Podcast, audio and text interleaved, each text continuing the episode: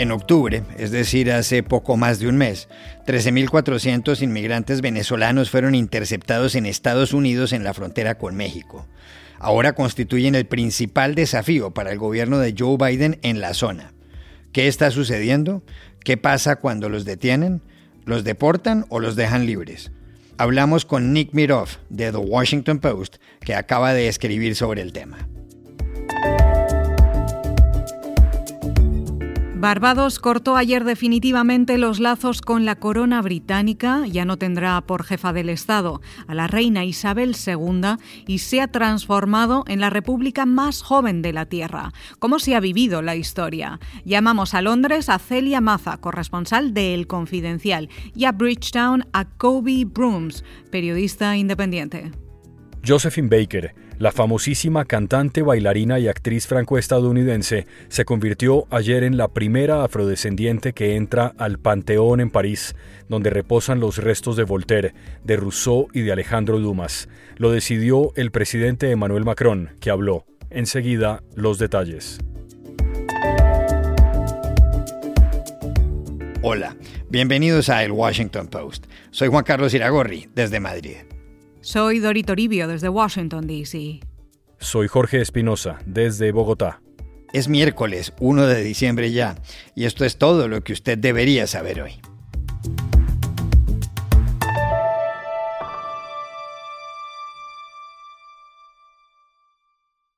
Los inmigrantes venezolanos son el nuevo reto en la frontera para el gobierno de Joe Biden.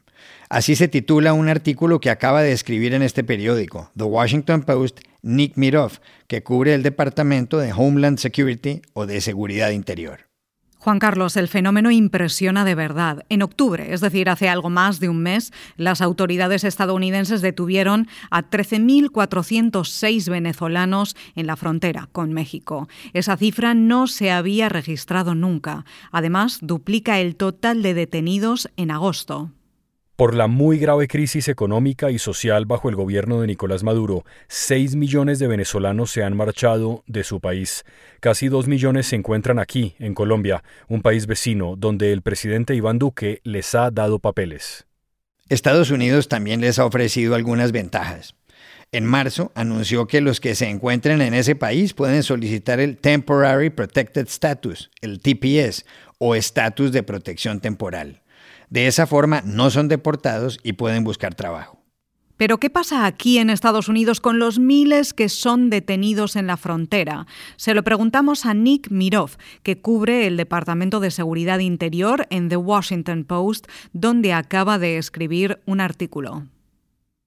Bueno, el tema es que para las autoridades norteamericanas los venezolanos no son fáciles de devolver Em, el gobierno norteamericano ni siquiera reconoce eh, el presidente Maduro de Venezuela como el, como el presidente legítimo. Entonces, eh, la, cooperación que, hace falta para llevar a cabo una deportación o incluso una, una expulsión bajo las emergencias, eh, la ley de emergencia de salud pública requiere eh, un, trato entre y una cooperación entre países y, entre Venezuela y Estados Unidos. Eso no existe. Entonces, lo que hemos visto es que la inmensa mayoría de los venezolanos que son interceptados en la frontera eh, los, los liberan dentro de Estados Unidos para poder, para que ellos puedan solicitar asilo eh, o otro estado de protección en Estados Unidos. Y si no lo logran, es, incluso es muy difícil que los, los eh, expulsan o deportan. Por ejemplo, para darle una sola idea, en un periodo de, de, 10 meses entre octubre del año pasado, octubre de 2020 y, y, el agosto pasado, entraron como 40 mil venezolanos eh, por la frontera y y la, ICE la deportó un, apenas 150 venezolanos. Entonces, eh, por eso vemos las cifras eh, subiendo tanto y los venezolanos están volviendo el grupo eh, que más le preocupa a, las autoridades norteamericanas y la administración Biden, em, hablando en términos de una nueva oleada migratoria la tendencia ha sido igual y, ellos tienen la facilidad de, volar a México, como no necesitan una visa para entrar, pueden volar a México, llegar a una ciudad de frontera y entrar por tierra sin tanta dificultad.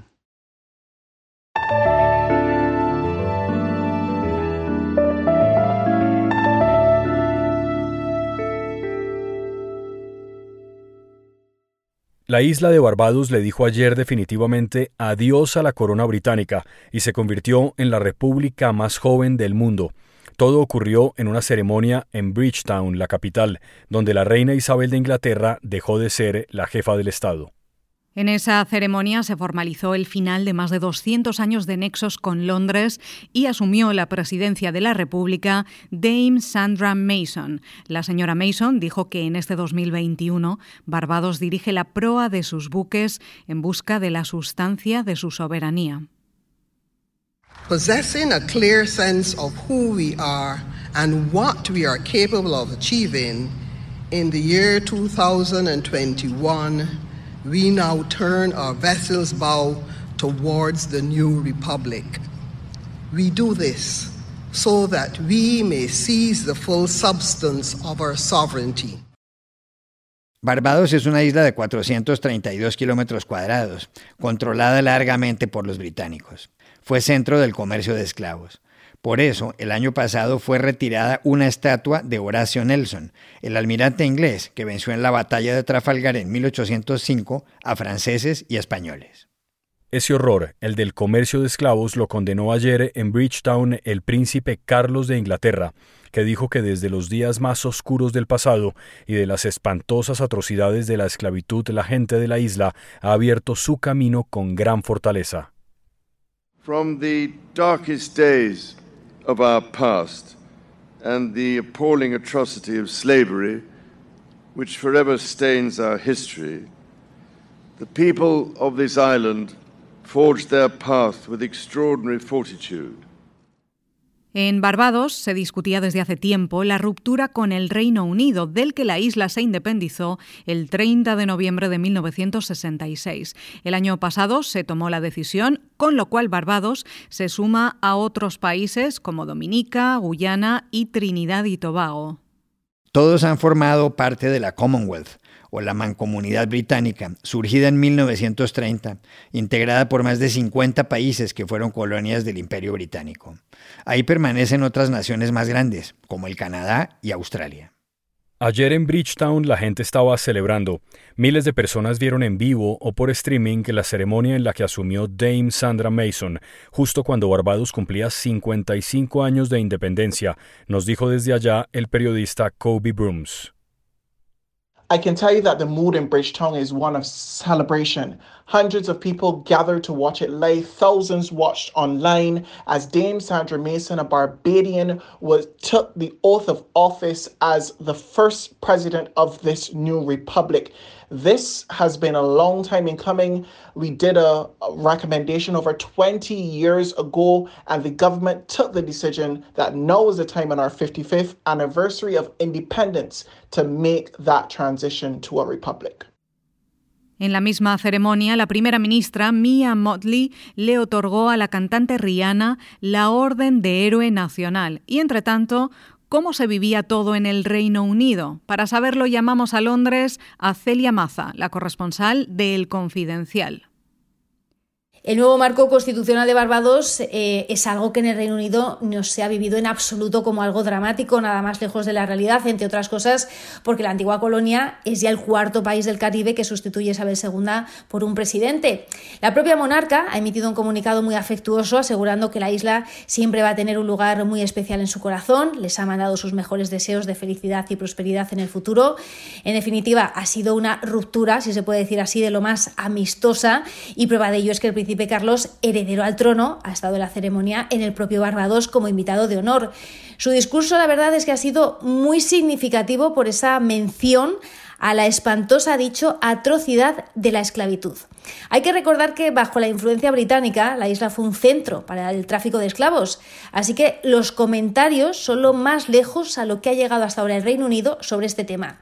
En cualquier caso, no alcanzan a ser la disculpa formal que pedían muchos activistas de Barbados, que por cierto no han visto con buenos ojos que un miembro de la familia real estuviera precisamente en su gran día de la libertad.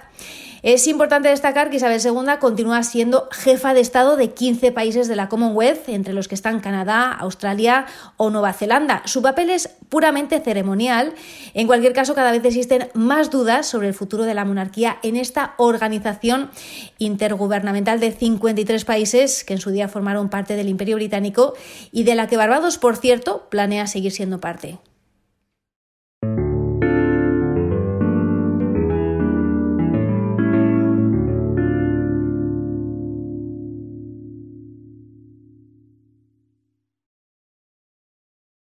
Josephine Baker, la célebre cantante, bailarina y actriz francesa y a la vez estadounidense, es desde ayer la primera mujer afrodescendiente que entra en el Panteón, el edificio donde Francia guarda los restos de sus grandes figuras. Baker, que nació en St. Louis en el estado de Missouri en 1906 y que murió en 1975, ingresó al Panteón, también conocido como el Templo de la Nación por orden de Emmanuel Macron. Solo el presidente de la República confiere ese honor. Ahí, en el Panteón, Josephine Baker acompañará a iconos de la filosofía y la literatura y las ciencias, como Voltaire, Juan Jacobo Rousseau, Víctor Hugo, Alejandro Dumas, Émile Solá, André Malraux, María Curie y Jean Monnet. Macron pronunció su discurso ante el féretro vacío, porque los restos de Josephine Baker permanecerán en Mónaco. El presidente señaló, Tú exclamabas, mi país es París. Esta noche cada uno de nosotros susurra ese estribillo, que suena como un himno al amor. Mi Francia es Josephine. Vous clamiez Mon pays c'est Paris. Chacun de nous ce soir murmure ce refrain, sonnant comme un hymne à l'amour. Ma France, c'est Joséphine. Vive la République. Vive la France. Con 11 años de edad, Josephine Baker presenció en St. Louis la forma como los blancos insultaban y agredían a los afroamericanos. Más adelante, con 15, integró el elenco del primer musical afro en Broadway en Nueva York. Con 19, desesperada, se marchó a París. Fue la locura, Espinosa, la locura. Donde quiera que se presentaba, los teatros estaban a reventar. Luego vino la Segunda Guerra Mundial y vino la ocupación nazi de Francia, y ella se sumó a la resistencia y llegó incluso a ayudar a los espías. Más adelante, el 28 de agosto de 1963, tomó parte, frente al monumento a Lincoln en Washington, de la manifestación por los derechos civiles, encabezada por Martin Luther King. Dijo a los afroamericanos que estaban cerca de la victoria, que el mundo los respaldaba. Josephine Baker. You are on the eve of complete victory. Continue on. You can't go wrong. The world is behind you. Ahora Josephine Baker está en el Panteón y el mundo recuerda su canción más famosa, J'ai deux amours, Tengo dos amores, que suena aquí con la orquesta del ejército francés y que termina Mon pays et Paris, mi país y París.